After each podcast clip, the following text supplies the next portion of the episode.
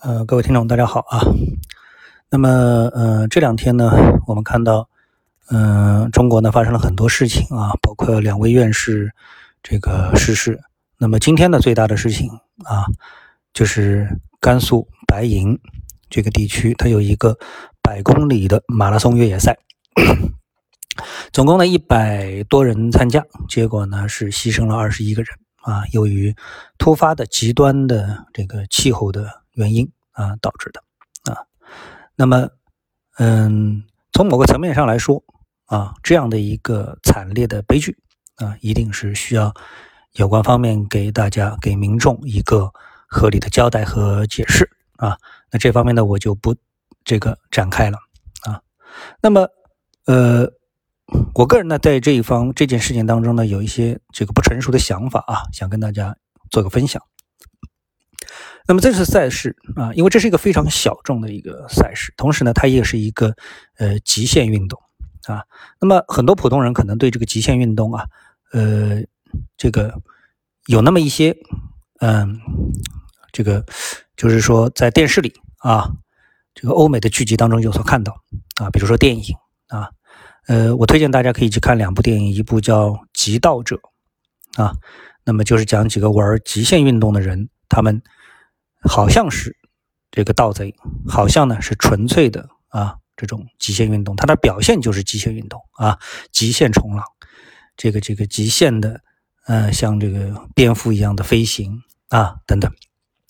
极限摩托车啊，那么以前我们记得还有像这个极限特工啊，还有呢这个徒手攀岩啊，就是在没有任何保护措施的情况下徒手攀岩啊，好像英国有一个选手徒手攀岩了三千米高的。这样的一个呃，这个这个悬崖啊，一失手，那就必然是死亡啊。但是人类为什么要去做这样一种事情啊？我知道人类最舒适的，对绝大多数人来说最舒适的一种状态，就是在家里啊，坐在沙发上看看电视，刷刷抖音啊，这是人最舒适的一种状态啊。那么这方面我就不展开了啊。那么还有一些人呢，哎，还有一些人，哎，他就会去挑战自己。挑战脑力的极限，挑战体能的极限啊，身体的极限。那这种呢，就包括这个各种的那极限运动。那么在脑力方面，或者在其他领域，是不是也是如此呢？啊，我觉得呢，我想到了一个一个跟大家可以分享的一个点，就是什么？我们看到啊，这个我们这个世界上啊啊有很多首富啊，各种各种的首富。呃，我们刨除去讨论财富获得的道德效应，那么很多啊，我们说企业家往往是这个逆势而行啊。比如说，哎，国家说啊，现在这个产能过大啊，你们要缩减产能。但是有的人呢，哎，听到这消息，他反过来是加杠杆、加产能，挺过了这一波啊，他就成为了这个行业的这个更进一级的啊老大。从而呢，财富呢呈指数级的再上一个台阶，啊，或者有的企业哎碰到门槛了啊，比如说我们那个时候，我们大家都知道，现在拿特斯拉做说事儿啊，经历过几次可能会失败或者是破产啊的情况，但是他熬过了那口，那个那个最关键的时点，他就成为了到现在成为了整个电动车行业的毫无争议的老大，对不对？所以说，从一个企业家的品质当中，我们发现他很多情况下面啊，他都是逆势而行。啊，它不是顺势啊，比如说你看我们做股票的时候，该割肉割肉，该止损止损啊啊，这个叫什么顺势而为，趋势是你的朋友，不是？有的时候它往往就是扛，扛过这一段它就成功了啊，对不对？那么我们说，在这个马拉松赛事当中，我们看到啊，牺牲的很大一部分啊，说了这个国内啊顶尖的三大选手都牺牲了。那么他们之所以会成为顶尖的选手，是因为他们在过去的赛事当中一直都是顺势而为吗？哎，一看天气不好，他们就撤退；一看这个有问题，立刻就就就就就就我们说啊，这个退赛是吗？哎，不是，他们可能往往都是啊，看到哎，越看到天气不好越兴奋，但是呢，当然这有一个临界点，像这次他们就没有熬过临界点，从而啊牺牲了。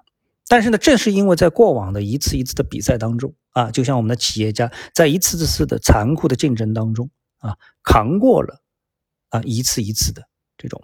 压力，从而成为一个成功的企业家，甚至于是一个伟大的企业家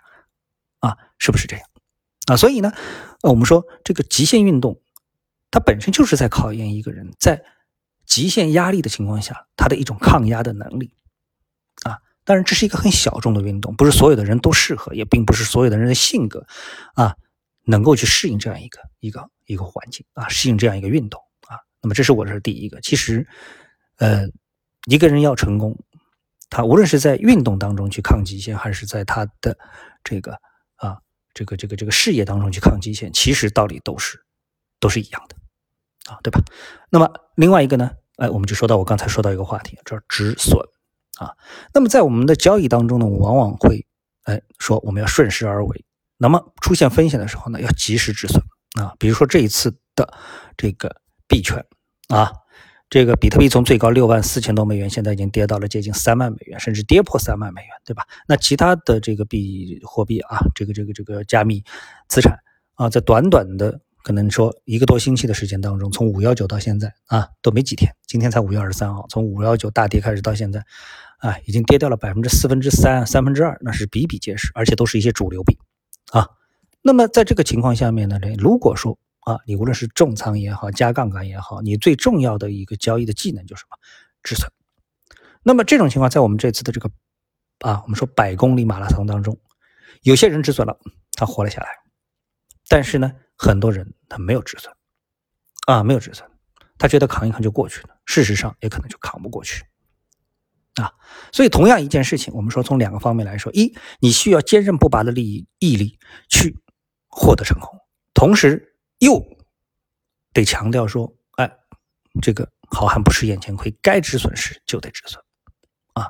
所以呢，这个事情我觉得对我们不同性格的人、从事不同行业的人都有着比较深刻的一个启发。而且往往是当一件事情到了极端的状况下，它的这种启发、它这种触动啊，这种震动更为的激烈啊，更为的激烈。好，那今天呢，我就跟大家稍微分享一些啊这方面的一些一些一些感悟。啊，或者是情绪吧。啊，谢谢各位，我们下次节目时间再见。